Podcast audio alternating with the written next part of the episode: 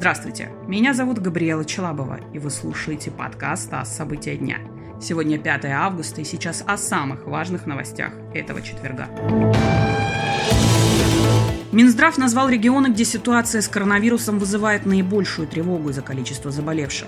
Это Тува, Коми, Севастополь, Красноярский край, а также Магаданская, Самарская и Астраханская области. Об этом заявил глава Минздрава Михаил Мурашко. При этом он отметил, что ситуация в стране в целом стабилизируется. Замедлился рост числа пациентов, которые находятся под наблюдением, в первую очередь в Москве, Подмосковье и Петербурге. Российские спортсмены завоевали 5 медалей в 13-й день Олимпиады. Золотые медали сборной принесли боксер Альберт Батыргазиев и борец вольного стиля Заур Угуев. Серебро завоевала легкоатлетка Анжелика Сидорова, бронза у боксера Глеба Бакши и борца вольного стиля Артура Найфонова.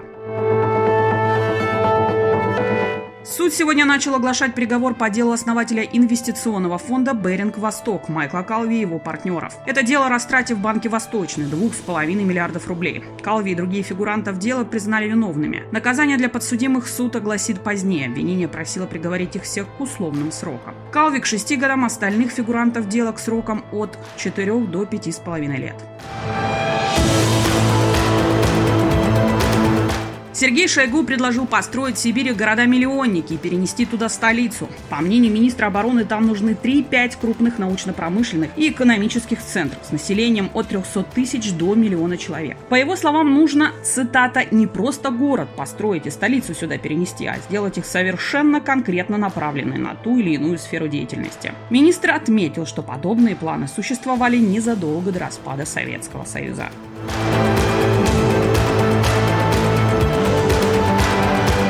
Это подкаст «ТАСС. События дня». Эти и другие новости читайте на нашем сайте и в наших соцсетях.